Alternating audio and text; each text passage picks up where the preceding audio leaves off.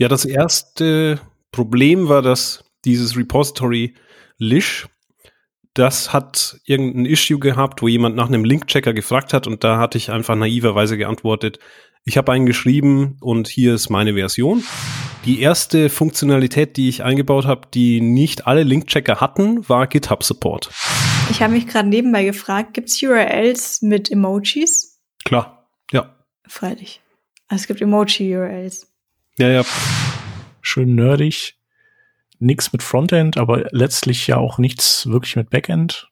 Betrifft halt alle, ne? Ja, nur End.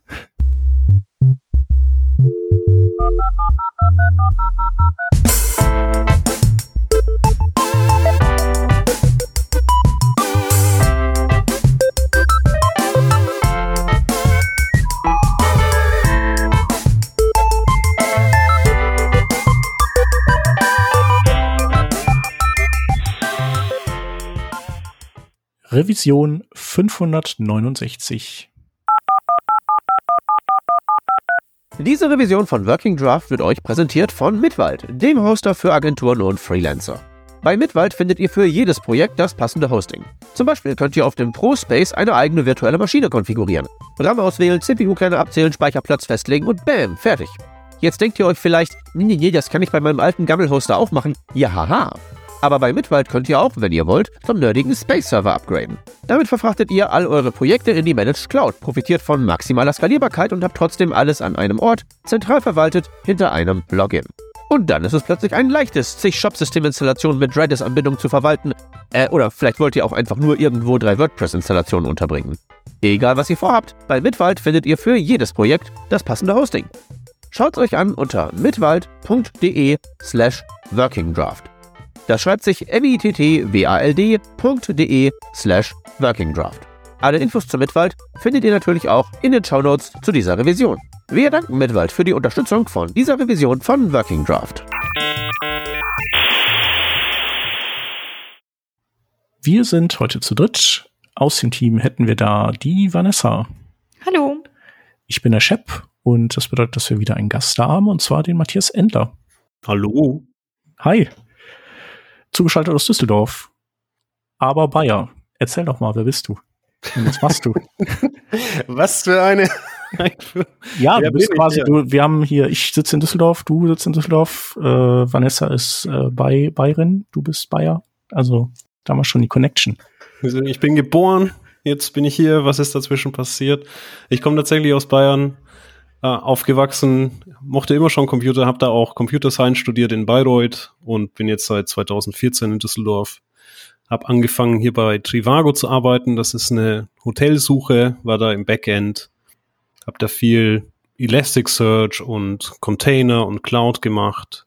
Hab dann angefangen Go zu lernen und andere Programmiersprachen und habe dann irgendwann gemerkt, Python und Go, das ist vielleicht nicht so meine Welt. Ich suche mir mal was anderes und ich fand es eigentlich auch ganz spannend, mal in Rust reinzuschauen. Habe mich da auch ein bisschen festgesetzt und dann angefangen zu bloggen und hatte auch mal einen YouTube-Channel zu Rust. Und dann dachte ich irgendwann, ich mache mich selbstständig in dem Bereich und mache jetzt mittlerweile Firmenberatung und Performance-Optimierung im Backend-Bereich, hauptsächlich Rust. Mhm. Hattest du auch einen Podcast? War, war da nicht auch was? Oder war das Nee. dieser YouTube-Channel? Das war nur der YouTube-Channel. Wir hatten tatsächlich einen kleinen Podcast, ja. Das war der Podcast für Open Podcast. Jetzt wird's natürlich sehr rekursiv, aber wir hatten ein kleines Startup oder beziehungsweise ein Projekt, was gefördert wurde von der bayerischen Staatsregierung. Und da geht's um eine offene Podcast-Analyse-Plattform. Das hatte ich zusammen gemacht mit Wolfgang Gassler und im Rahmen dieses Projekts haben wir so einen kleinen Podcast gestartet. Der ist aber jetzt auch schon wieder ausgelaufen. Der Wolfgang macht allerdings auch weiterhin Podcasts mit Engineering Kiosk. Grüße gehen raus. Ja. Und der ganzen Materie bin ich nicht fern, ja. Cool. Genau, und äh, heute wollen wir aber gar nicht über Rust sprechen und äh, auch nicht über Elasticsearch ähm, oder mutmaßlich nicht, vielleicht kommt Elasticsearch ja trotzdem vor, äh, sondern ähm, du hattest mal erzählt, dass du quasi einen URL-Crawler letztendlich gebaut hast, was ja erstmal so relativ banal klingt vielleicht. äh, und man sich äh, relativ einfach vorstellt. Ne? Also so, ja, wenn ich einen Linkcrawler bauen will, was brauche ich da? Zwei Abende und dann ist das Ding wahrscheinlich fertig. Aber der Twist ist natürlich, so einfach ist es nicht. Und ähm, ja, du hast irgendwie bei diesem Projekt allerlei äh, wilde Dinge erlebt und gesehen und äh, Probleme lösen müssen. Und da haben wir gesagt, da könnten wir eigentlich ja mal im Podcast drüber sprechen, was dir da so alles untergekommen ist. Und wie man das halt macht, generell. Der eine oder der andere ist jetzt wahrscheinlich schon weggeknickt. Ich hoffe jetzt mal nicht, dass das das langweiligste Thema aller Zeiten ist. Also zumindest dachte ich am Anfang, dass es super langweilig ist. Hat sich aber herausgestellt, ist gar nicht der Fall. Also wenn man jetzt irgendwie tief im Backend ist und mag Crawler oder Parser, dann ist es nie langweilig. Aber ich kann mir vorstellen, für die allermeisten Leute ist es jetzt nicht unbedingt ein Thema für eine Cocktailparty. Also wie ging das Ganze los? Das war 2015. Da hatte ich nämlich bei Trivago irgendwann die Aufgabe bekommen, im Recruiting mitzumachen. Und wir haben sehr, sehr viele Case Studies bekommen. Und ich wollte ein Tool haben, was einfach verschiedene Linter auf diese Case Studies laufen lässt, um mir so ein paar Hinweise zu geben, in welche Richtung ich mal nachschauen soll und wo es vielleicht Inspiration gibt, dass man Verbesserungsvorschläge macht. Jetzt gar nicht zur Bewertung, sondern einfach nur, um festzustellen, wie ist so generell die Richtung von der Code Quality in der Case Study und dafür hatte ich einen Linter gesucht oder ein statisches Code-Analyse-Tool damals für PHP und es gibt viele PHP-Tools und habe anderen gefangen, eine Liste zu schreiben. Einfach eine ganz normale Markdown-Datei und dann halt 10 oder 20 Tools da reingeschrieben. Und dann ist die Liste halt immer weiter gewachsen und gewachsen. Und irgendwann waren es halt dann 700 Tools und 11.000 Sterne auf GitHub. Und Leute haben halt dann angefangen, ihre eigenen Tools hinzuzufügen. Und Firmen haben dann ihre Listen maintained und so weiter. Und das wurde dann irgendwann ein richtiges Side-Project. Und dann habe ich gemerkt, dass es sehr nervig ist, das zu maintainen, weil ungefähr jede Woche sind zwei oder drei Tools einfach verschwunden oder die Webseiten waren down. Und das ist ein Riesenproblem, wenn man halt 700 Links checken muss, regelmäßig mit URL und GitHub und so weiter. Und Anfang August 2020 habe ich dann festgestellt, okay, da muss eine Lösung her. Ich will das nicht selber machen. Ich will nicht immer die Issues closen von Leuten, die irgendwelche Tools nicht mehr finden können und das ist frustrierend. Und dann dachte ich, ja gut, nimmst du halt einfach einen Link-Checker, suchst dir ein GitHub-Tool und baust das ein und fertig. Und es gab zu dem Zeitpunkt schon ziemlich viele Link-Checker. Das ist jetzt nichts, was ich erfunden habe. Es gab zum Beispiel einen, der hieß Lich oder Lich von Ravik. Und der war super gut, der war in Go geschrieben und der war aber leider nicht mehr maintained. Und dann hatte ich andere gefunden, auch die großen Markdown Link Check zum Beispiel, aber die waren ziemlich langsam.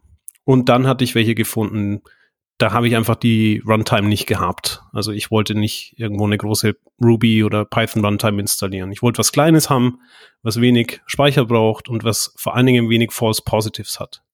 Weil, wie wir wahrscheinlich noch sehen werden, es ist ein komplexes Problem und es gibt ziemlich, ziemlich viele Fallstricke, an die man am Anfang nicht denkt. Und ich habe dann auch nicht gedacht, weil ich dachte eigentlich auch, ich schreibe das an dem Wochenende. Und tatsächlich war es so, dass ich gar nicht gedacht habe, dass das jetzt ein Projekt wird, sondern ich habe das als Episode für Hello Rust gemacht. Das heißt, wen es interessiert, der kann sich einfach die Folge anschauen und da sieht man die erste Version, also von der ersten Zeile an, wie das Tool entstanden ist. Und am Ende von dem Wochenende hatte ich halt ein Tool, was zumindest mein Repository checkt und habe das dann eingebaut und wollte dann einfach nicht mehr weitermachen an der Stelle. Und dann kamen Leute mit ihren eigenen Problemen und so ist das dann entstanden. Aber die haben das dann sozusagen äh, missverstanden äh, oder also das war dann sozusagen ein eigenes kleines Repo und dann sind Leute angekommen, haben das gefunden und ähm, wollten das benutzen und dann hast du die alle sozusagen an den Hacken. Ja, das erste Problem war, dass dieses Repository Lish, das hat irgendein Issue gehabt, wo jemand nach einem Link-Checker gefragt hat und da hatte ich einfach naiverweise geantwortet, ich habe einen geschrieben, ich fand den vorherigen auch gut und hier ist meine Version. Und dann wurde das in das README aufgenommen von dem Tool und dieses Tool hatte sehr viele User und deswegen kamen zum allerersten Mal eigene User und die wollten vielleicht auch eigene Features wieder haben. Und ich habe halt so ein Helfersyndrom und dachte mir, okay, die kleine Sache kannst du noch einbauen und dann ist das Tool komplett. Und dann kannst du vielleicht die Sache noch einbauen und dann ist es aber wirklich fertig. Die erste Funktionalität, die ich eingebaut habe, die nicht alle Link-Checker hatten, war GitHub Support. Weil ziemlich schnell läuft man in Rate-Limiting-Probleme bei GitHub. Wenn man 700 Tools checkt, Open Source Tools, dann ist bei 500 vielleicht Schluss oder bei weniger. Und deswegen dachte ich, okay, wenn es ein GitHub-Link ist, dann checke ich das über die API. Und ja, das funktioniert ziemlich cool. Man, man kann den API-Key angeben. Und der Vorteil ist auch, dass man dann seine privaten Repos checken kann dadurch. Weil das ist ja ein Token, das man hat. Und das gilt ja auch für private Repositories. Und von Anfang an habe ich auch gewusst, dass das Tool asynchron sein muss. Weil ähm, Link-Checking ist network-bound. Das heißt, man hat ziemlich hohe Latenzen auf verschiedene Webseiten. Aber man kann sehr, sehr viele Webseiten konkurrierend, also concurrent prüfen. Das geht sehr, sehr gut. Und der Vorteil davon ist, dass eigentlich der Kernel die meiste Arbeit macht und nicht der User Space. Und dadurch kann man die Memory Usage und die CPU Usage extrem runterdrehen, weil eigentlich die ganze Arbeit auf der Netzwerkkarte passiert. Und damit kann man die Netzwerkkarte eigentlich auslasten bis zu einem gewissen Punkt. Und deswegen wollte ich das von Anfang an haben. Ja, das war so der, der Anfang, wo es dann losging, wo Leute gemeint haben, ah ja, okay, das ist vielleicht ein Tool, das mehr bietet als manche anderen Tools. Und das hast du in Rust dann geschrieben? weil du gesagt hast, das äh, hast du in, in deinem YouTube äh, vorgestellt. Ja, ne? Uh, Rust ist natürlich die Sprache, die mir am meisten liegt, aber ich finde auch, dass es die Sprache ist, die mit am meisten Sinn macht für so ein Tool. Immer mehr Tools, auch im Frontend-Bereich, werden jetzt mittlerweile in Rust geschrieben. Vor zwei Tagen hat Ruff, das ist ein ähm, Python-Linter, ein 4 Millionen Dollar Funding bekommen, von Vercel gebackt und das ist auch in Rust geschrieben. Und man sieht halt einfach immer mehr, dass so Infrastruktur-Tools und so Developer-Tools immer öfter in Rust auch geschrieben werden. Das ist schon definitiv der Fall. Für mich war es irgendwie klar, dass es in Rust sein muss, weil Rust hat ein relativ gutes asynchrones Ecosystem mit Tokio. Und in Tokio kann man Network-Links asynchron checken und man hat den Vorteil, dass man keine Runtime hat. Das heißt, man hat keinen Overhead wie in JavaScript mit Promises beispielsweise. Und es ist eine relativ einfache Umgebung. Man programmiert einfach nur Rust. Aber im Hintergrund passieren sehr, sehr viele Dinge mehr oder weniger magisch und gesichert durch das Typsystem, was das Ganze extrem schnell und elegant macht. Und deswegen ist es einfach eine gute Sprache dafür, genau für dieses Problem. Mhm. Ja, da können wir auch noch mal verweisen auf äh, die, wir haben auch eine Rust-Folge gemacht vor ein paar Monaten. Genau, da äh, hier der Stefan aus, dem, aus unserem Team, der ist äh, auch so ein Rust-Nerd, der äh, und wir hatten auch zwei Gäste da, die ein Rust-Buch geschrieben haben und die drei haben dann wild vor sich hin erzählt. Stefan kenne ich natürlich. Natürlich. Liebe Grüße. Ja. Genau, und da fiel natürlich auch äh, Tokio und äh, genau ähnliche Frameworks. Ja, cool. Ja, also vielleicht mal ganz kurz zur Architektur von so einem Tool. Also wie funktioniert grundsätzlich der Ablauf? Es ist ja so, erstmal ist die Frage, welche Inputs hat man denn überhaupt? Also wo kommen die Links denn überhaupt her? Also da gibt es natürlich die Möglichkeit, dass man Markdown-Dateien prüft. Und da muss man sich ja fragen, welches Markdown? Weil es gibt ja nicht ein Markdown-Format es gibt ja verschiedene, weil Markdown ist ja von Gruber in 1, Version 1.0 mehr oder weniger stabilisiert worden, aber danach gab es natürlich immer noch weitere Entwicklungen. Es gibt zum Beispiel das GitHub Markdown oder Common Mark und so weiter. Und deswegen gibt es quasi einen Parser, der die Markdown-Dateien liest. Und ebenso gibt es einen Parser für HTML. Das ist die Browser-Engine Servo. Die hat einen Parser und der ist auch sehr, sehr gut. Damit wird HTML gepasst und dann gibt's die Möglichkeit, Webseiten zu checken. Das wird auch mit Requests gepasst. Das ist ein Crate, ein Rust Crate für HTTP Requests. Und dann gibt's aber noch einen Plaintext-Parser, der alles andere parst, was es so gibt. Aber was ganz wichtig ist bei der Sache, so ein naiver Ansatz reicht nicht. Also jeder Backend-Ingenieur hat vielleicht schon mal einen Link-Checker geschrieben, aber die meisten haben dann irgendwie gemeint, okay, ich nehme den regulären Ausdruck, ich gehe über die Datei und ich prüfe halt irgendwie, wo zum Beispiel Doppelpunkt Slash steht oder www. und so weiter. Aber das Problem an der Sache ist, dass man sehr, sehr viele False Positives hat. Also beispielsweise, ähm, nicht jede Webseite hat www. beispielsweise. Äh, es gibt mehrere Möglichkeiten. Man kann auch zum Beispiel sagen, okay, dann ist, fängt halt ein Link mit HTTP Doppelpunkt an. Äh, ist auch nicht der Fall, weil es gibt auch HTTPS. Es gibt auch zum Beispiel Slack Schemes oder File. Aber es gibt auch zum Beispiel Links, die haben überhaupt kein Scheme. Und wenn man zum Beispiel Doppelpunkt slash slash hat, dann verweist das auf das Scheme von der Origin-Webseite. Und solche Sachen vergisst man oft. Und äh, dann ist auch die Frage zum Beispiel, wie handle ich Query-Parameter? Sind die relevant oder nicht? Was ist mit äh, An Ankern in URLs und so weiter und so weiter? Das heißt, so ein naiver Ansatz funktioniert nicht. Das heißt, man muss aufpassen, dass man von Anfang an den richtigen Parser benutzt. Und dieser Parser liest dann die Datei und schmeißt diese Links, die er findet, in eine Queue. Und dieser Teil nennt sich Extractor. Und dann in dieser Queue, das ist einfach nur eine Warteschleife, da werden diese Links dann abgearbeitet, nach und nach, und zwar asynchron. Das heißt, man liest mehrere Links aus der Queue und prüft die dann mehr oder weniger concurrent, also gleichzeitig. Und die Ergebnisse werden dann wiederum gesammelt in einer anderen Queue, wo die dann weiterverarbeitet werden. Jetzt fragt man sich natürlich, warum ist das so kompliziert? Also, wieso brauche ich überhaupt zwei Queues? Naja, man will auf jeden Fall vermeiden, dass an irgendwelcher Stelle irgendwelche Bottlenecks entstehen, dass man sich blockiert. Und jetzt könnte man zum Beispiel sagen, okay, wenn ich jetzt beispielsweise nur eine Queue hätte und würde da alle Links reinschmeißen und würde dann zum Beispiel auch direkt die Ausgabe machen, das würde ja auch gehen. Aber dann kann es halt passieren, dass diese Queue zum Beispiel geblockt wird durch irgendeine Webseite, die zu langsam ist. Und damit ist das Rendering zum Beispiel auf der Ausgabeseite dann blockiert. Und solche Sachen muss man halt dann entsprechend vermeiden. Und ja, letztendlich gibt es auch verschiedene Ausgabeformate, JSON, Markdown und so weiter für verschiedene ja, Verwendungsmöglichkeiten, sage ich jetzt mal. Das ist so mal ganz grob der Überblick, wie das Ding jetzt aufgebaut ist. Bei dem HTTP und HTTPS hatte ich erst vor ein, zwei Wochen das Gespräch mit äh, iOS-Developern, die mich gefragt hatten, äh, du, wir bekommen gerade von unserem Backend da steht einfach nur slash slash, das kann doch nicht gültig sein. Und dann musste ich auch erstmal so an früher überlegen und habe gesagt, äh, doch, doch, das funktioniert in Browsern, weil es äh, schaut danach, ob es HTTPS gibt, denke ich. Und wenn ja, nimmt's das. Und wenn es das nicht gibt, dann fällt es zurück auf HTTP.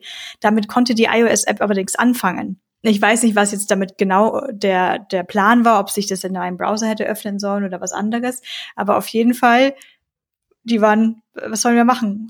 Ich meine so, mach mal HTTPS, was wird schon funktionieren. Vielleicht war es sogar für Bilder oder irgendwie sowas, aber das, äh, ja, ist naiv, funktioniert nicht überall. Mhm. Ja, das wird vor allen Dingen dann benutzt, wenn man eine Webseite hat, die HTTP und HTTPS unterstützt und man nicht will, dass ein User zum Beispiel das Protokoll ändern muss, um mit der Seite zu kommunizieren. Also nicht jeder Browser kann zum Beispiel HTTPS. Ja. Es gibt auch alte Screenreader, die das nicht beherrschen beispielsweise. Und dann ist es vollkommen okay, wenn die HTTP weiterhin benutzen. Aber man müsste ja auf der Webseite dann irgendwie so ein Fallback haben. Und das, um das zu vermeiden, kann man dem Browser einfach mitteilen. Benutze einfach das Protokoll, das du eigentlich auch eh schon benutzt hast vorher. Ja. Vorsichtig bin ich auch geworden bei äh, uns, bei unserem Projekt da kann man Learning Resources hochladen und da einen Link hinterlegen. Und ich habe mir schon überlegt, ob ich es überhaupt validieren soll, weil im schlimmsten Fall öffnet sich halt eine kaputte Seite, wenn die URL nicht stimmt. Aber ich dachte mir, ich schaue zumindest nach, ob es eine gültige URL ist. Ansonsten schreibe ich hin, äh, bitte gib eine gültige URL ein. Es war sehr schwierig, eine Regex zu finden, die tatsächlich aussagen kann, ob das eine gültige URL ist ich habe ja an offensichtliche, an für mich offensichtliche Details habe ich dran gedacht, aber aus irgendeinem Grund habe ich gedacht, weil ich weiß ernsthaft nicht warum, dass es zumindest drei Buchstaben haben sollte, der, der innere Teil. Aber das, die eine Domain war V2, Punkt. okay, die ist nicht durchs Raster gekommen. User hat sich gnädigerweise beschwert, dann konnte ich es anpassen. Ja, Twitter wurde doch jetzt auch äh, in X-Corp umbenannt. Also Twitter heißt tatsächlich nicht mehr Twitter die äh, Firma. Und das liegt daran, dass der äh, bekloppte Elon, der hat quasi diese X-Corp schon immer, also für SpaceX und Co. Und der hat auch die Domain äh, x.com. Mhm. Genau. Ja, also so naive Ansätze funktionieren definitiv nicht. Also zum Beispiel hat nicht jede URL eine TLD. Also .com oder so muss ja nicht sein. Man denke an Localhost beispielsweise. Und auch das Protokoll ist nicht nötig. Und wenn man jetzt nur Localhost beispielsweise nimmt, ja, das ist schon ziemlich schwierig im Plaintext zu parsen. Ne? Und da fallen diese ganzen Krücken dann auseinander irgendwie. Aber es gibt zum Beispiel noch viel naivere Dinge, an die man am Anfang gar nicht denkt. Also zum Beispiel auch einfach langsame Webseiten oder große Webseiten. Also wenn man jetzt zum Beispiel einen Link-Checker schreibt und man sagt, ich checke jetzt example.com, was kann da alles so Schlimmes passieren?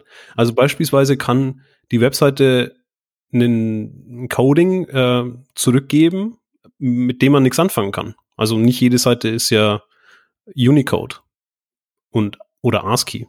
Und das andere, was passieren kann, ist, die Webseite liefert erstmal gar nichts zurück, sondern wartet einfach erstmal zehn Minuten.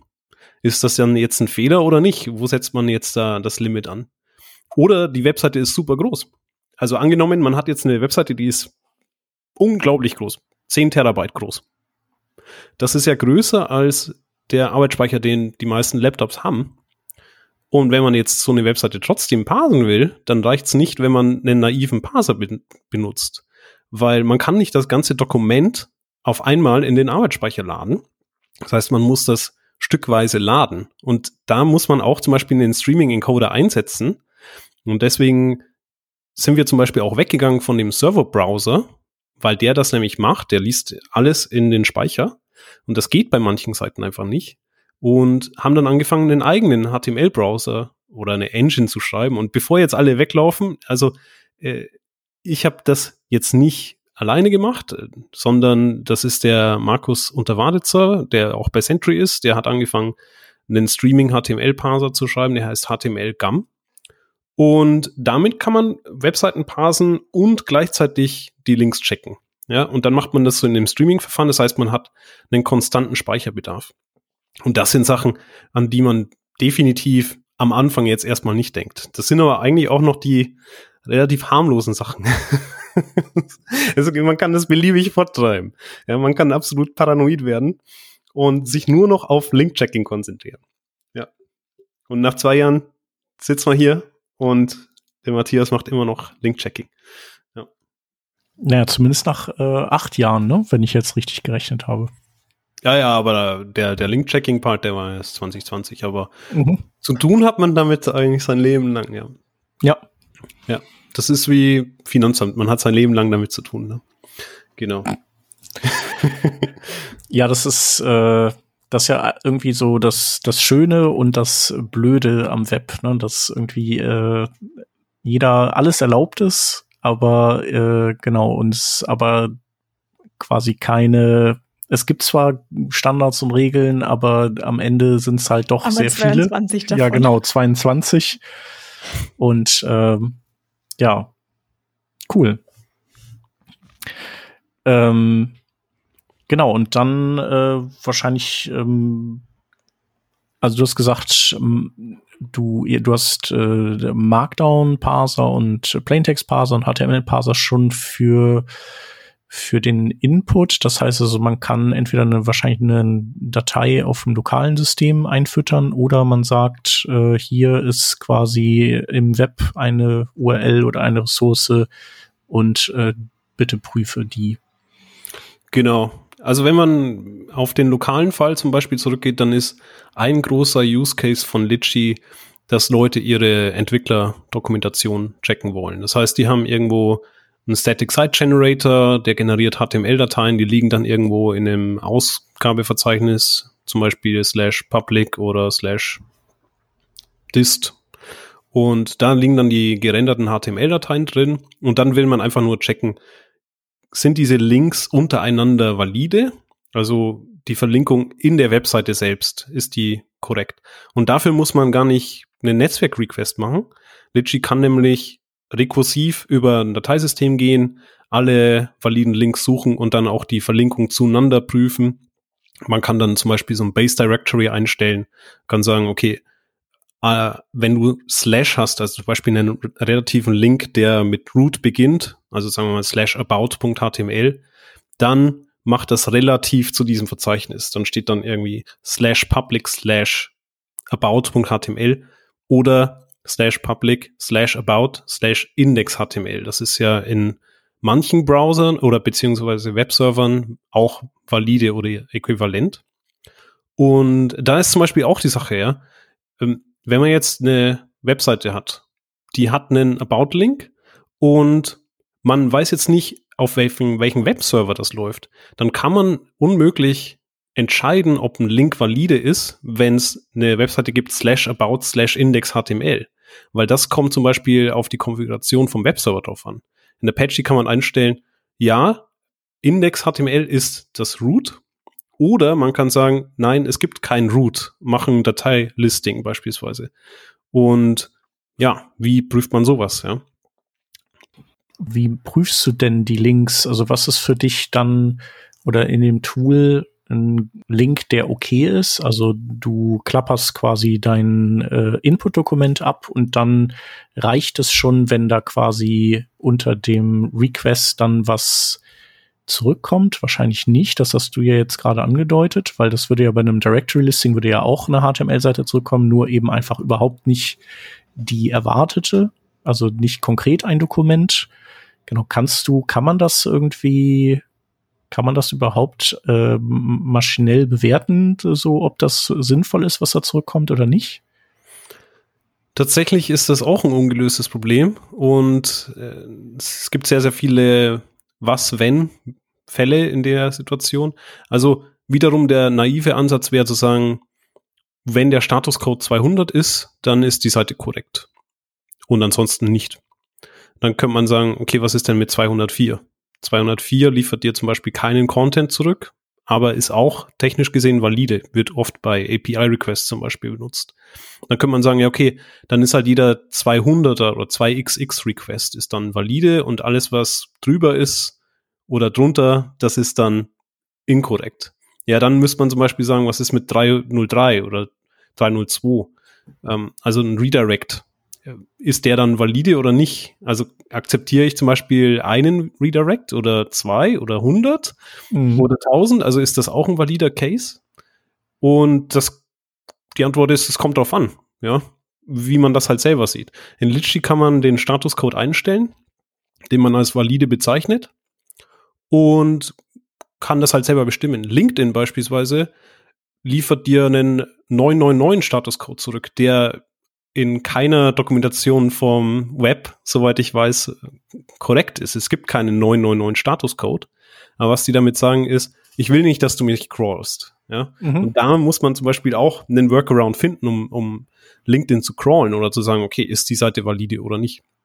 Jetzt, wenn eine Seite beispielsweise partout nicht will, dass man sie crawlt, dann kann man wenig machen. Und heutzutage ist es halt so, dass viele Webseiten sehr JavaScript-intensiv sind und man nicht an die Links kommt oder dass die hinter Cloudflare CDNs liegen und da ist nochmal so eine Bot-Detection davor und man kann natürlich anfangen mit Browser-Spoofing und auch da haben wir schon rumgespielt, aber das sind lauter Edge-Cases, die relativ schwierig sind und die das Ganze halt wirklich extrem schwierig machen. Und irgendwann geht man halt her und hat dann eine Browser-Engine, die man selber ähm, laufen lässt und ein Ansatz wäre zum Beispiel einen Headless Chrome Browser zu benutzen, aber nicht in jeder Umgebung, zum Beispiel auf FreeBSD oder auf OpenBSD gibt es einen Headless Chrome und was ist dann die Möglichkeit?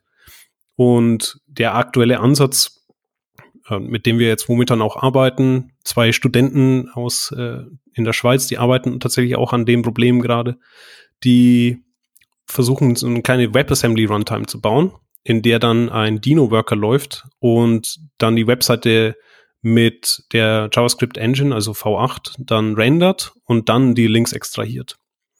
Das ist zum Beispiel ein Ansatz, den man wählen kann. Ja. Aber tatsächlich, um überhaupt zu wissen, ob eine Webseite valide ist, muss man sehr, sehr viel über den Use Case wissen. Und selbst dann gibt's immer noch Edge Cases, die man sehr, sehr schwer abdecken kann. Also ich nenne jetzt einfach mal nochmal, ich hau mal noch einen raus, ich nenne mal nochmal einen Edge Case, an dem man vielleicht auch nicht denkt, wenn man beispielsweise einen YouTube-Link kontrollieren will. Also man hat zum Beispiel ein YouTube-Video und man sagt, ist das jetzt online oder nicht? Dann reicht es nicht zu sagen, nimm die YouTube-URL und schau, ob das, das Video da ist oder schau, ob ich einen 200er zurückkriege. Weil bei YouTube ist es so, dass ein Video zum Beispiel privat sein kann und YouTube liefert sogar einen 200er zurück, selbst wenn das Video gar nicht existiert. Das heißt, da muss man einen Workaround finden und man muss vor allen Dingen einen Workaround finden, der ohne JavaScript Engine funktioniert, weil das ja auf der Kommandozeile ausgeführt wird. Und ein Weg, das zu tun, ist, das Thumbnail zu prüfen. Weil YouTube die Thumbnails separat ablegt und die liefern tatsächlich einen 404 beispielsweise zurück, wenn die äh, Thumbnail nicht existiert und die löschen gleichzeitig das Video. Ja. Aber das ist ja wirklich schon extremes Detailwissen dann und es kann sich ja auch jederzeit ändern. Also mhm. sie könnten ja sich umentscheiden. Ähm, wir hatten ein ziemlich ähnliches Problem von gerade diesen Learning Resources, von denen ich gesprochen habe, wo man die URL hinterlegen kann, können die Personen, Personen natürlich auch Vimeo-Videos oder sonstiges hochladen. Oder Microsoft Share, was weiß ich was. Und die werden auch, wir versuchen sie auch zu embedden. Das funktioniert bei manchen Sachen extrem einfach und manche andere Sachen können dann hinter Passwörtern liegen. Aber für uns existiert die Seite, die Seite existiert, also versuchen wir sie zu embedden.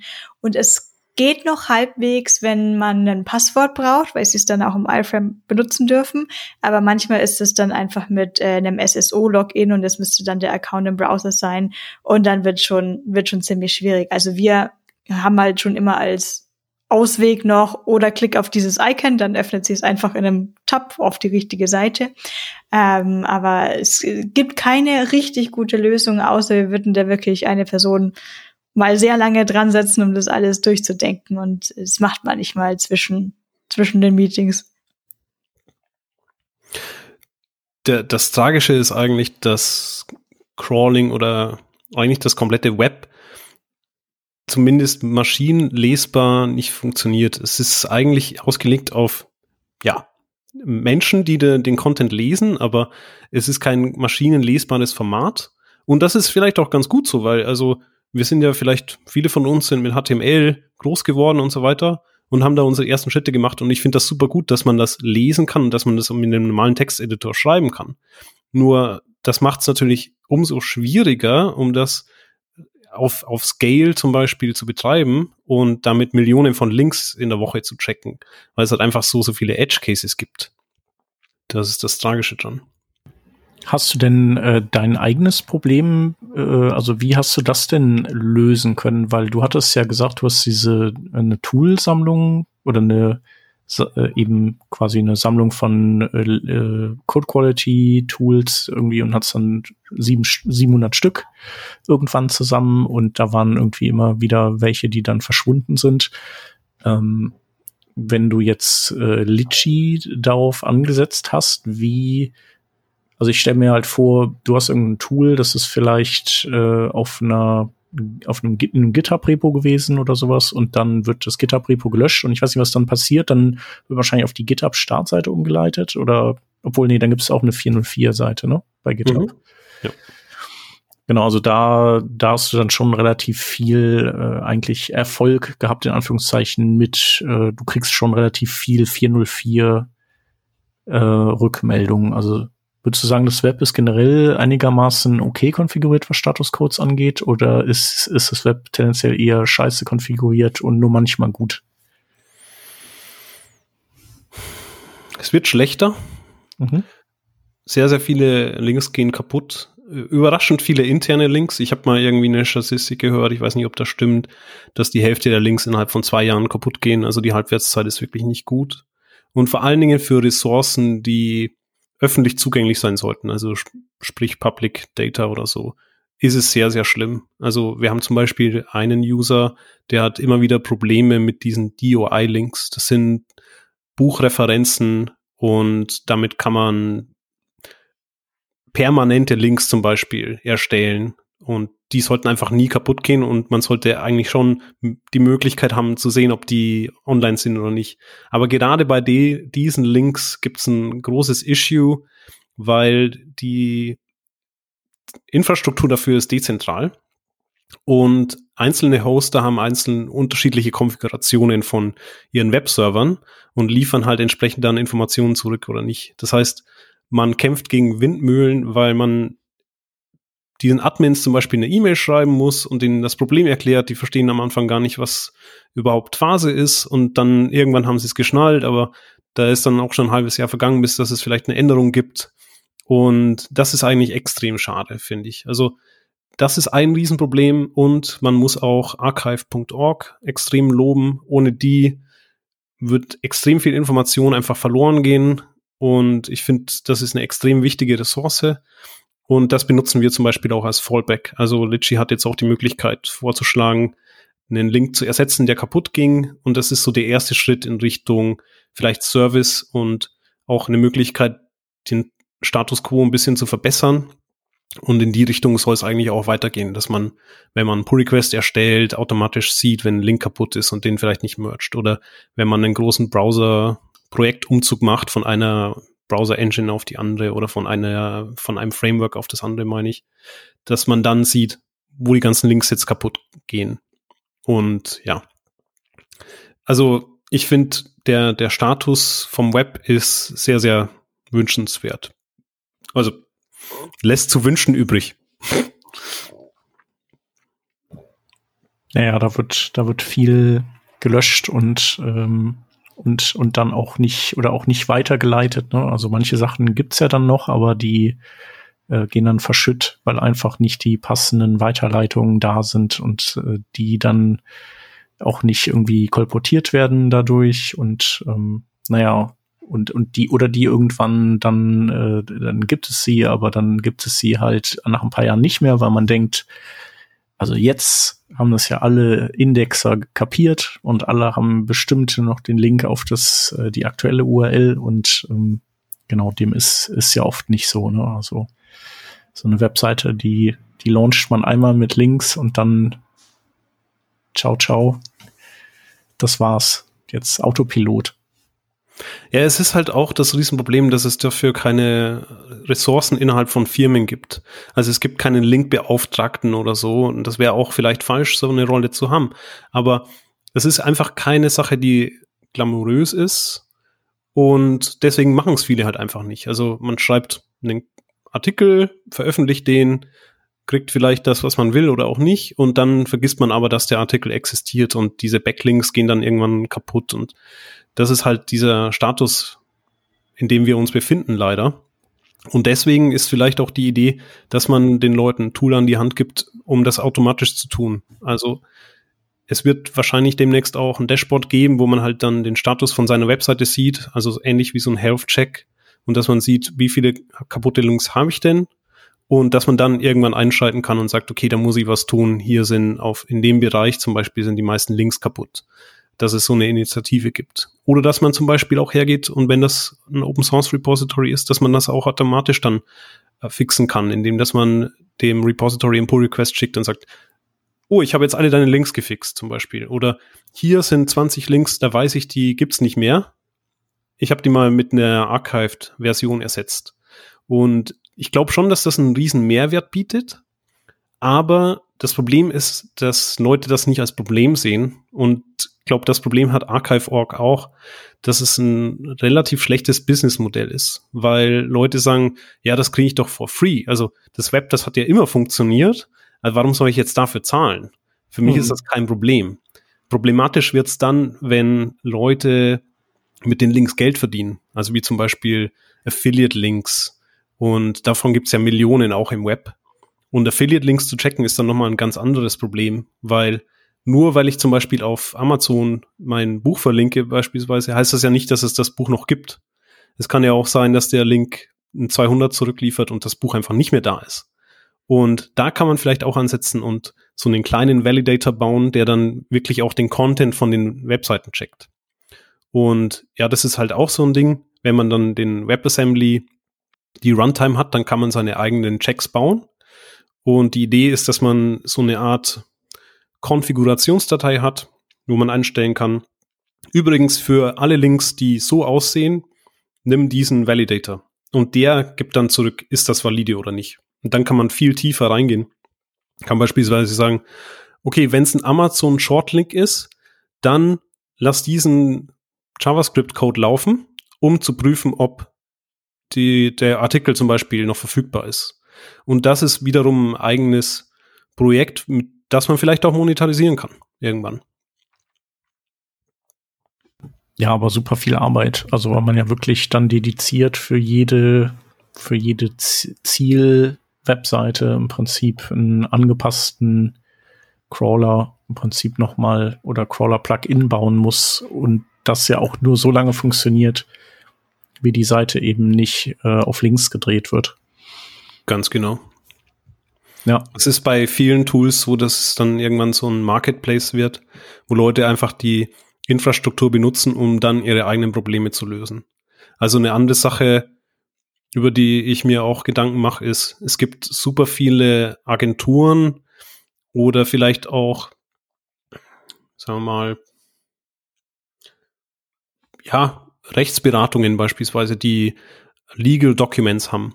Und wie checken die eigentlich ihre Links? Also beispielsweise, ich habe eine PDF-Datei und der Link zu meinem Impressum ist zum Beispiel kaputt oder zu den Terms of Service oder ich gebe irgendwie ein Angebot raus und der Link zu meinem Produkt ist kaputt. Also das ist ja auch ein Riesenproblem für die und da kann man vielleicht auch einen, einen Service bauen, dann speziell für, für spezielle Kundengruppen eben. Aber ich glaube auch, dass reine Link-Checking an sich ist nichts, wofür viele Leute viel Geld ausgeben würden.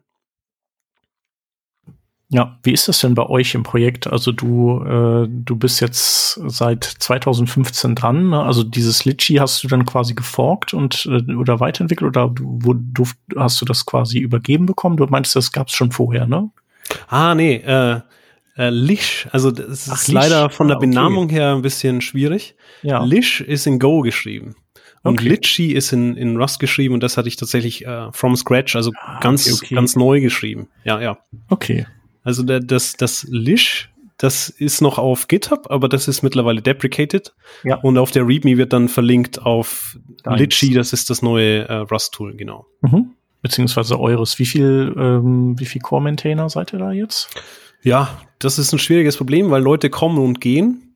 Es hat sie noch keiner wirklich lang gehalten, leider. Es gibt immer so Leute, die vielleicht mal reinkommen für ein halbes Jahr und dann sehr, sehr viel machen und dann leider auch wieder verschwinden, weil sie einfach keine Zeit haben oder weil vielleicht Link-Checking aus irgendwelchen Gründen auch nicht wirklich so spannend ist. Also ich kann es mir nicht vorstellen, aber kann ja auch ein Grund sein. Ja, das ist, ähm, wir haben ja einen ganzen Podcast über Link-Checking. Also schon bald 600 Folgen. Ja, äh, zu Recht, zu Recht, weil es auch sehr, sehr spannend ist. Aber wir haben schon ab und zu mal Maintainer, die Großes leisten, ein großes Refactoring machen oder ein großes Feature zum Beispiel, das die brauchen, auch contributen. Aber ich glaube, das ist so ähnlich wie bei Curl. Es gibt halt irgendwie einen oder zwei Core-Maintainer und, und die halten das Ding halt zusammen. Also wenn ich jetzt komplett wegfallen würde, glaube ich, wird es das Projekt in der Form irgendwann nicht mehr geben. Ja. Und dann müsste das jemand wegforken. Und äh, hast du denn die Möglichkeit auch für irgendwie, also äh, auch monetäre irgendwas für dich rauszuziehen, für die, für die Arbeit, die du da reingesteckt hast? Ähm, oder kriegst du da irgendwie, gibt's, hast du so ein Open Collective äh, laufen oder sowas? Ja, ja, genau. Es, es gibt ein Open Collective, aber das ist alles noch sehr, sehr am Start, sehr am Anfang. Also es gab jetzt noch nicht so viele Sponsoren. Ich habe eine Sponsoring-Seite, wo man sich das mal anschauen kann, sich mal überlegen kann, ob das wirklich auch was ist, wofür man auch sponsoren will. Ich glaube, so auf lange Sicht wird Sponsoring relativ schwer. Also bei diesem ursprünglichen Projekt Analysis Tools, wofür ich das auch gebaut habe, ist das viel, viel leichter. Da haben wir ähm, relativ große Sponsoren, die halt statische Code-Analyse-Tools bauen und die wollen halt in erster Linie Marketing für ihre Tools machen, weil die wissen, Open Source ist wichtig und deswegen sponsern die das Projekt, um halt diese Visibility zu kriegen und den Zugang zum Repo, weil Leute das in erster Linie finden, wenn sie googeln danach. Aber bei Litchi ist es viel schwieriger, weil Leute nicht normalerweise nach dem Tool suchen, sondern nach einer Lösung für ihr Problem. Die sagen, äh, Link kaputt oder Website äh, Redesign, Links Checking oder irgend sowas. Und deswegen glaube ich, dass Sponsoring nicht der richtige Weg ist.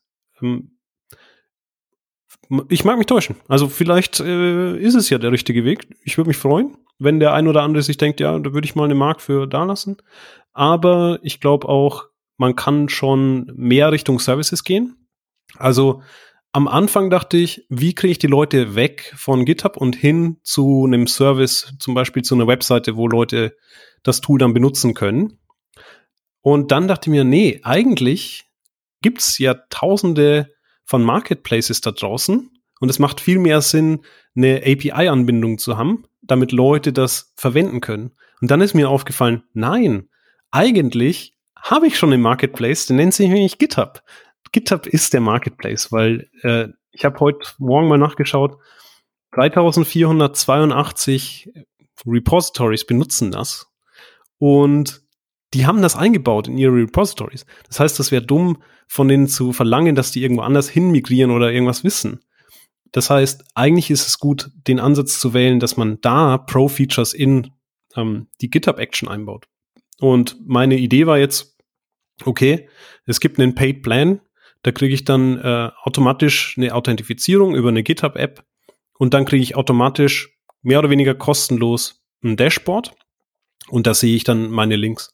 Weil momentan kriege ich halt ein Issue, wenn irgendein Link kaputt geht und wenn ziemlich viele Links regelmäßig kaputt gehen, hat man eine Menge Issues. ja, Story of my life. Aber, ähm, Aber ich ist halt besser mit so einem Dashboard vielleicht ich kann mir vorstellen, dass, also es gibt doch auch äh, total viel so SEO-Tools, die äh, gucken, ob man kaputte Links auf der Seite hat und so.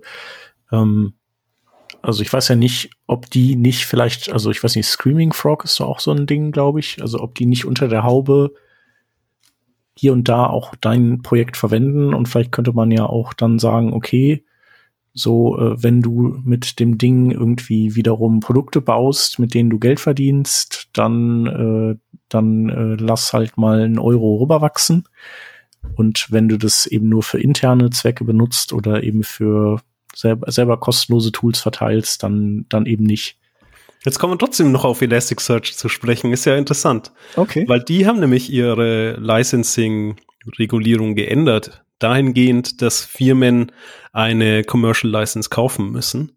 Und in der Community wurde das jetzt nicht so gern gesehen, was die gemacht haben, aber es macht total Sinn, weil OpenSearch, das ist ein Fork von Elasticsearch, die sind einfach hergegangen und haben das für Amazon gebaut eben und Amazon benutzt halt jetzt einen Fork und die wollten halt solche Licensing-Probleme in Zukunft vermeiden. Also, dass du nicht einfach hergehen kannst und kannst ein Open Source Projekt dann kommerzialisieren.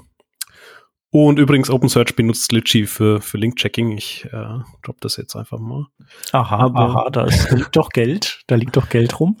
Ja, aber äh, das Schwierige dran ist halt, bei diesen Fortune 500 Firmen jemanden zu finden, der dann zustimmen kann, der das Sponsoring zum Schluss absegnet. Das ist bei kleineren Firmen viel leichter. Mhm. Weil wenn man da zu Amazon hingeht und sagt, hey Amazon, du benutzt das in 15 Repositories von dir, gib Geld, dann sagt Amazon gar nichts, weil man einfach nie eine Antwort von denen kriegt. Also ich könnte mal bei Jeff Bezos klingeln, ob er vielleicht der ist ja jetzt noch auf seiner Yacht, der macht ja bei Amazon nichts mehr. Ja, das ist das. Aber äh, es gibt jemanden, mit dem ich auch tatsächlich früher schon zusammengearbeitet habe, der zufälligerweise bei Amazon ist und mit dem hatte ich früher einen Slack API Client geschrieben. Und der hat auch zu Litchi schon contributed und ist bei OpenSearch. Das heißt, vielleicht gibt es eine Möglichkeit, dass man mal mit solchen Leuten spricht. Aber ich glaube, generell ist das Problem, die großen Firmen vor allen Dingen geben relativ zu ihren Gewinnen viel zu wenig an Open Source ab. Also nicht mal ein Prozent, nicht mal 0,1 Prozent von ihren Gewinnen. Äh, da muss ich übrigens auch mal an der Stelle Trivago löblich erwähnen, weil die zu einem gewissen Zeitpunkt auch mal fast genauso viel gesponsert haben wie Facebook und waren aber ein Hundertstel so groß. Und viele Firmen haben Open Source nicht so verstanden wie Trivago. Das ist, dafür muss man dankbar sein.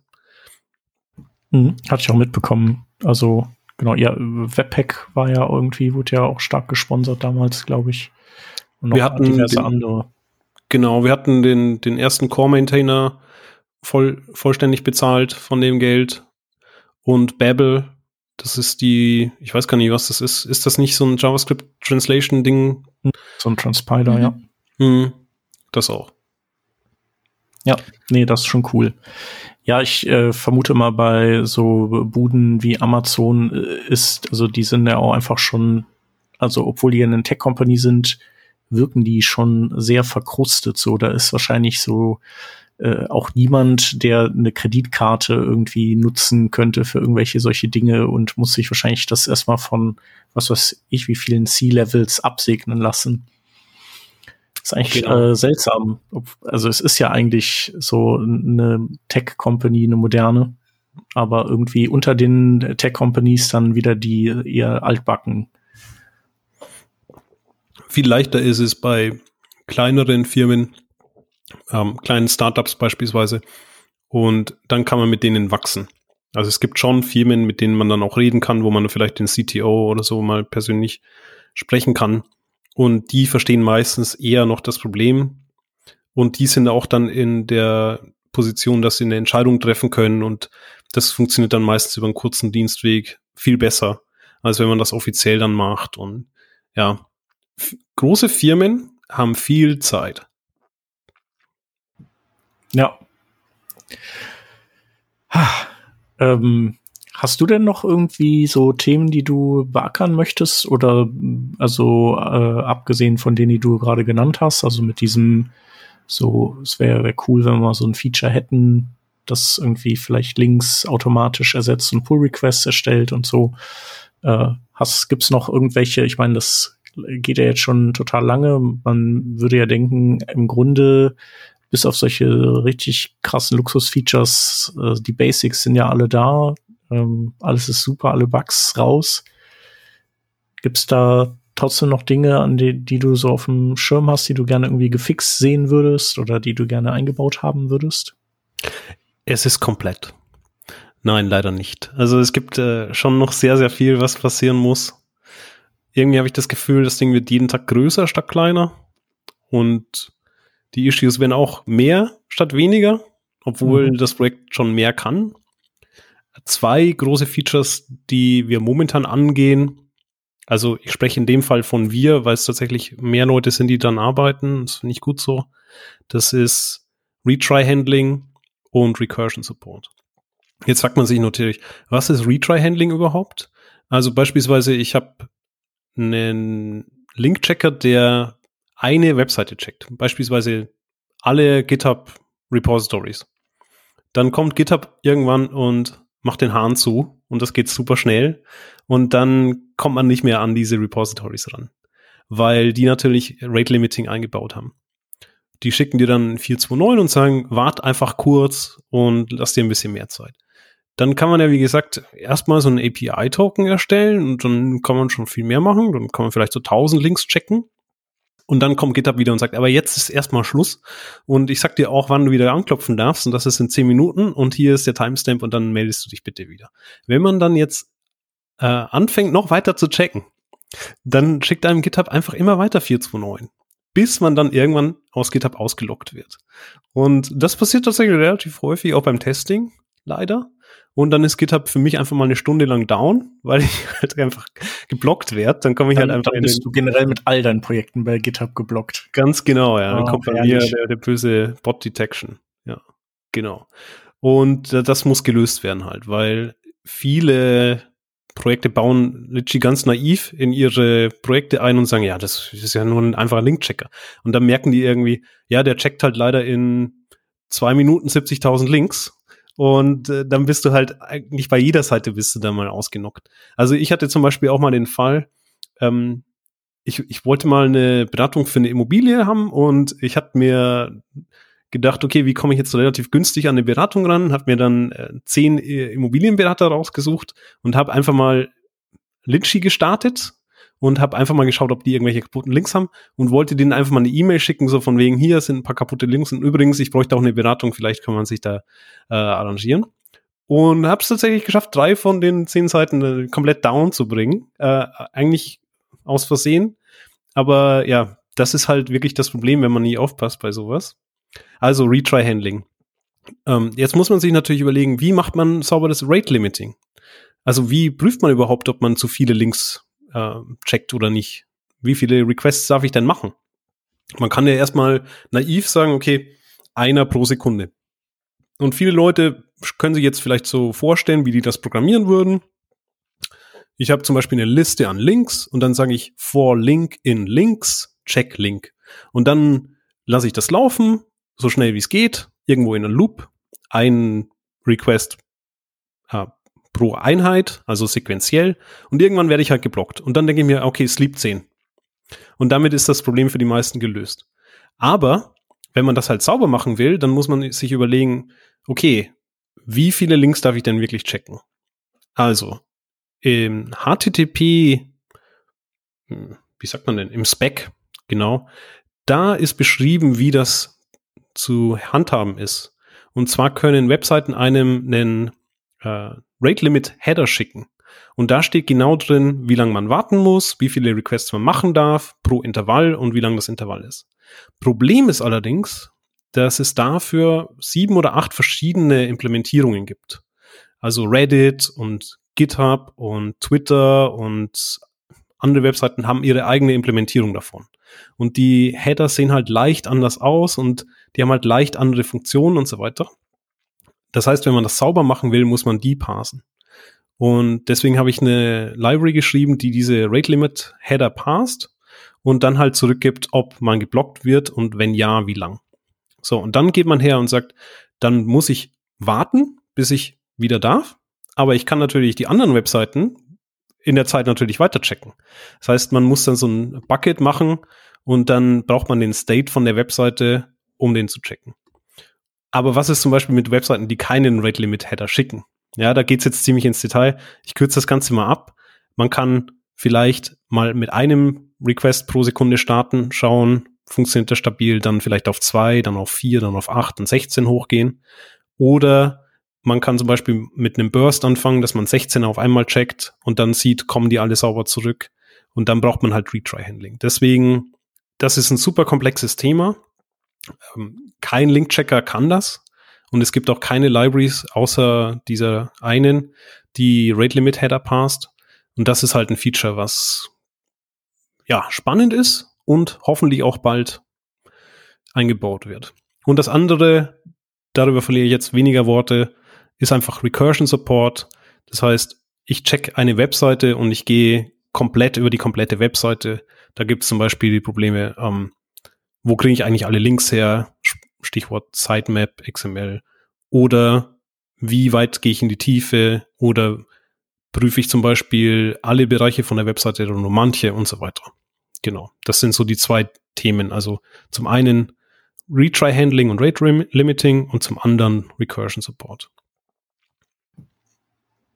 Ja, ja, dann äh, geht auf jeden Fall mal ein Aufruf an alle äh, ähm, interessierten Hörerinnen und Hörer, die äh, dann auch Rust mächtig sind, nehme ich an. Äh, ist ja dann äh, nötig. Oder halt einfach äh, das Ding mal testen auf der eigenen Webseite und einen Bug-Report erstellen. Also ein Issue kann man durchaus mal erstellen ohne Rust-Support. Mhm. Fände ich natürlich super, wenn der ein oder andere sich denkt, ja, das nehme ich her, um Rust vielleicht auch zu lernen, wenn ich das eh lernen will. Und ich bin auch jemand, der jetzt nicht unfreundlich ist, wenn jemand sagt, äh, ich habe es jetzt nicht ganz perfekt hinbekommen, kannst du mir helfen? Also das ist, glaube ich, auch ein gutes Projekt, an dem man sich ein bisschen üben kann. Und wenn man jetzt ein bisschen tiefer einsteigen will, vielleicht eine Netzwerkprogrammierung oder asynchrone Abarbeitung, dann finde ich das spannend. Ja? Auch wenn Link-Checking an sich jetzt vielleicht nicht das mega spannendste ist. Äh, die Vanessa äh, finde es auch gut, aber nicht jeder musste natürlich jetzt so tief einsteigen wie wir jetzt in das Thema um da beitragen zu können. Ja. Naja, gut, aber man braucht ja auch irgendwie immer irgendwelche Aufhänger, um bestimmte Problemfelder überhaupt erstmal zu begegnen. Ne? Also ohne, ohne Linkchecker äh, wärst du wahrscheinlich äh, nie so in diese Welten abgetaucht. Genau, und das vielleicht auch noch als kleiner Tipp. Wenn jemand nicht weiß, was er für ein Open Source Projekt oder Side Project machen will, sucht euch die einfachste Aufgabe aus, die ihr euch vorstellen könnt. Das allereinfachste überhaupt und versucht das richtig zu machen. Und ihr werdet feststellen, es gibt überall eine unendliche Tiefe und aus dieser Nische heraus könnt ihr richtig gute, solide, wertvolle Tools bauen. Ja, so ein bisschen funktionieren diese Code Cutters auch so. Also, dass du quasi äh, guckst, so wie, wie müsste es eigentlich bilderbuchmäßig laufen und äh, dann da hatten wir auch mal den Wolfram Kiesing hier, der solche Cutters veranstaltet, der dann eben quasi, da wird dann, glaube ich, die Spec erstmal gelesen und dann merkt man so, ah, okay, ja, so solche Charakter können da ja auch noch vorkommen drin und dann müssen die ja auch korrekt verarbeitet werden und so, ui, ui, ui. Und, und nach, danach baut man quasi, versucht man eben eine Implementierung davon nach Spec irgendwie zu machen und sich äh, der Korrektheit anzunähern. Und das, das ist wohl nicht so ganz ähm, einfach. Du warst auch schon da, ne? Vanessa, bei den Code Cutters vom Wolfram, mhm. oder? Ja, beziehungsweise, ja, da war ich bei einem. Ähm, das, was mir aber für immer in Erinnerung geblieben ist, ist das Refactoring in 30 Sekunden ähm, mhm. Workshop. Das war eine halbe Stunde Erfahrung hat mich, glaube ich, für immer verändert, wie man Code anfasst und Code verbessert. Mhm. Ich habe mich gerade nebenbei gefragt, gibt es URLs mit Emojis? Klar. Freilich. Also es gibt Emoji-URLs. Ja, ja. Diese ganz berühmten sind die .ws-Domains. Die ist nicht auf jeder TLD erlaubt, aber mhm. auf manchen haben sie das nicht explizit ausgeschlossen und äh, manche haben dann einfach es geschafft, Emoji-Domains zu registrieren, aber manche Registrars haben das dann auch wieder beendet, mhm. weil das halt schon in manchen Ecken dann Probleme verursachen kann. Nicht jede Infrastruktur ist dafür ausgelegt. Es sind ja Umlaute auch schon ein Riesenproblem in URLs für manche ja. Services. Und deswegen wird das ja alles im Endeffekt einfach nochmal vom Browser dann äh, codiert als ASCII, damit das auch sauber durchgeht überall. Ja, aber Emoji-Domains, ja, super, super Sache. Sollte man auch mal einen Testcase damit zu machen. Also wenn, wenn einer mal auch Testcases für Link-Checking oder so braucht oder für seine Tools, es gibt relativ coole Seiten. Eine heißt Boring SSL, äh, brokenssl.com, glaube ich. Ja, muss ich mal nachschauen hier. Und die andere heißt HTTP Status, also HTTP Start.us und da sind alle Edge Cases aufgelistet. Äh, ja, muss ich mal nachschauen, wie das Ding heißt hier. Broken SS, nee, badssl.com heißt die andere Seite, genau. Und da seht ihr alle SSL Edge Cases. Litchi kann die alle, aber ähm, hat ein bisschen gedauert und der andere ist http start.us und der zeigt dir alle Statuscodes an, die es gibt und die du eigentlich handeln solltest, ja. Und auch noch ein bisschen mehr. Dann wäre meine abschließende Frage nur, ähm, triffst du dich mit dem äh, Curl-Macher und so äh, den äh, fünf anderen weltweiten ähm, HTTP-Spezies auf irgendwelchen Konferenzen und dann fachsimpelt ihr über, über so Zeugs? Ich kenne den Daniel Stenberg. Ich war schon auf ein paar Konferenzen, wo er auch war, zum Beispiel auf der FOSDEM ich habe ihn noch persönlich nicht gesprochen oder wenn dann nur ganz kurz, aber ich finde, er macht seine Sache richtig gut. Ich würde mir wünschen, dass es eine Netflix-Dokumentation über ihn gibt, weil er seit Jahren einfach nur Curl baut und sich immer wieder anhören muss, wie leicht das doch ist. Und es gibt sogar eine Webseite, I could Build Curl in a Weekend oder so, wo er das alles sammelt und so, dieses Feedback. Und das ist super lustig zu lesen, wie Leute das halt beschreiben. Aber Curl kann über 20 Protokolle und viele davon hat er als erstes in C implementiert. Und Leute sagen, das ist ja super einfach, ich benutze nur die Library und meistens ist die Library Curl. Ja, also er war der Erste, der irgendwie diese Library implementiert hat. Also von dem her, ich finde das super magisch, was er tut. Und ja, ich würde ihn super gerne mal treffen. Er wohnt ja in Schweden und vielleicht fahre ich da wirklich mal hoch, schreibe ihm mal eine E-Mail. Er hatte auch bei Trivago, glaube ich, schon mal fast einen Vortrag gegeben oder so und dann hat es nicht geklappt, aber er ist auf jeden Fall jemand, der auch sehr interessiert an der Community ist und auch gerne mal vorbeikommt, wenn es irgendwie klappt. Und das finde ich einfach super gut. Also es bräuchte mehr Leute wie ihn oder auch Linus Torvalds, die ihr Leben lang nichts anderes tun als das und die Disziplin haben. Ja. Und Litchi ist natürlich genau auf derselben Ebene wie diese zwei Projekte, ne? Curl und äh, Linux. Also ja, ich finde spannend. Man, man sollte mal so eine Konferenz machen für, für Leute, die leid geplagt sind wegen Webproblemen irgendwie. Eher, eher vielleicht so eine Rehabilitationsanstalt oder so. so ein Hospital. da fallen mir doch gleich mehrere Personen ein, die da gerne auch dann hingehen würden. Wahrscheinlich, ja. Ja, aber cool. Also äh, war ein äh, spannendes Thema das du heute mitgebracht hast. Also so schön nerdig, nichts mit Frontend, aber letztlich ja auch nichts wirklich mit Backend. Also es ist einfach so, ist ja quasi eher so ein einfach nur trifft halt alle, ne? Ja, nur End. ja. ja, da kommen wir halt alle nicht, alle nicht drum rum, zumindest wenn wir im Web sind, um, um diese, diese Themen Fand ich auch super spannend, das mal vielleicht auch in der Tiefe er erklären zu können, auch wenn vielleicht der ein oder andere das jetzt nicht auf dem Schirm hatte. Generell ist es natürlich auch super spannend, wenn man ein Projekt baut, was Leute benutzen, weil man dann in interessante Probleme auch reinläuft, wie zum Beispiel Packaging von so einem kleinen Service. Also Litchi gibt's jetzt für Homebrew, NixOS, Arc, FreeBSD, es gibt's für Windows, Chocolatey und Winget. Da gibt es zum Beispiel auch nochmal verschiedene Edge Cases dann. Also ich kann das einfach jedem empfehlen, das mal auszuprobieren, so ein kleines Tool zu schreiben und ein kleines Problem zu lösen, weil dann merkt man einfach, okay, man, man braucht einfach ein bisschen Tooling, ein bisschen Infrastruktur und das macht schon Spaß. Ja, man muss jetzt nicht das Leben bestimmen. Ja, es gibt Wichtigeres als Links im Leben. Aber immer wieder spannend, wenn man sich so eine kleine Ecke im Internet aussucht, denke ich ja, eine Koryphäe in seinem Bereich wird. Ja. Wenn es mal einen kaputten Emoji-Link gibt, ja, dann bin ich der Ansprechpartner. Immer her damit. Bitte nicht. Ja, cool. Dann äh, vielen Dank. Wir verlinken alles natürlich in den Show Notes und auch den Kontakt zu dir. Aber hoffentlich keine kaputten Links, ne? Nur, nur valide Links. Ja, also am Anfang werden die noch natürlich valide sein. Und äh, wenn wir dich dann das nächste Mal einladen in die, in die nächste, ins, in die nächste Folge, die wir mit dir aufnehmen, dann äh, müssen wir dein Tool nochmal auf die alte Shownote-Seite loslassen. Ja, bis dahin habe ich wahrscheinlich ganz tiefe Augenringe und die alle Zähne sind ausgefallen und so weiter in zehn mhm. Jahren. Und wenn einer links sagt, dann zucke ich so zusammen. Ja. genau, dann geben wir dir den Rest sozusagen. ja, genau. momentan schaust du noch sehr frisch aus. Ja, ja. Ja, das kommt vom Klima hier in Düsseldorf. Das ist einfach im Norden hier, das ist, weißt du, im Nordwesten in ist das einfach entspannt.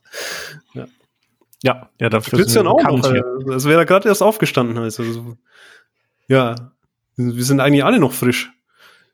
Quasi, ja. Eigentlich schon. ja. wir, wir, wollten eigentlich auch noch äh, jetzt die nächsten 23 Stunden halt über, über Link-Checking reden eben. Also, Ein Marathon. Ja, weiß nicht, ob heute noch jemand das vorhat, aber. Nee, nee, ich habe nichts vor. Und äh, je, länger ich drüber, ja. je länger ich darüber nachdenke, fallen mir immer mehr Probleme ein, die es geben könnte. Das hört nicht auf. Ja, und, und dann kommt halt der Alkohol ins Spiel leider, ne? Und dann hast du halt ein Suchtproblem auch noch zusätzlich, ja. Und dann hast du nicht nur ein Linkproblem, sondern halt auch ein Suchtproblem irgendwann. Also schau nicht. Die Kurve zu halten, die Alkoholkurve zum besser programmieren. Ja, ja je, je tiefer du reinschaust, desto, desto tiefer schaut es in dich. Aber ich komme ja aus Bayern. Ich kann ja nach zwei Mass kann ich ja noch nach Hause fahren. Standardregel hier. Ja, na, bevor wir so falsch abbiegen, hier äh, würde ich sagen, äh, machen wir lieber den Deckel drauf. Genau. Und äh, bedanken uns nochmal bei dir, Matthias. bedanken uns bei den Hörerinnen und Hörern für, äh, dass ihr, dass ihr hier fleißig mitgehört habt. Und genau, dann sind wir nächste Woche wieder am Start. Und macht's gut. Bis dann. Tschüss. Ciao. Ciao.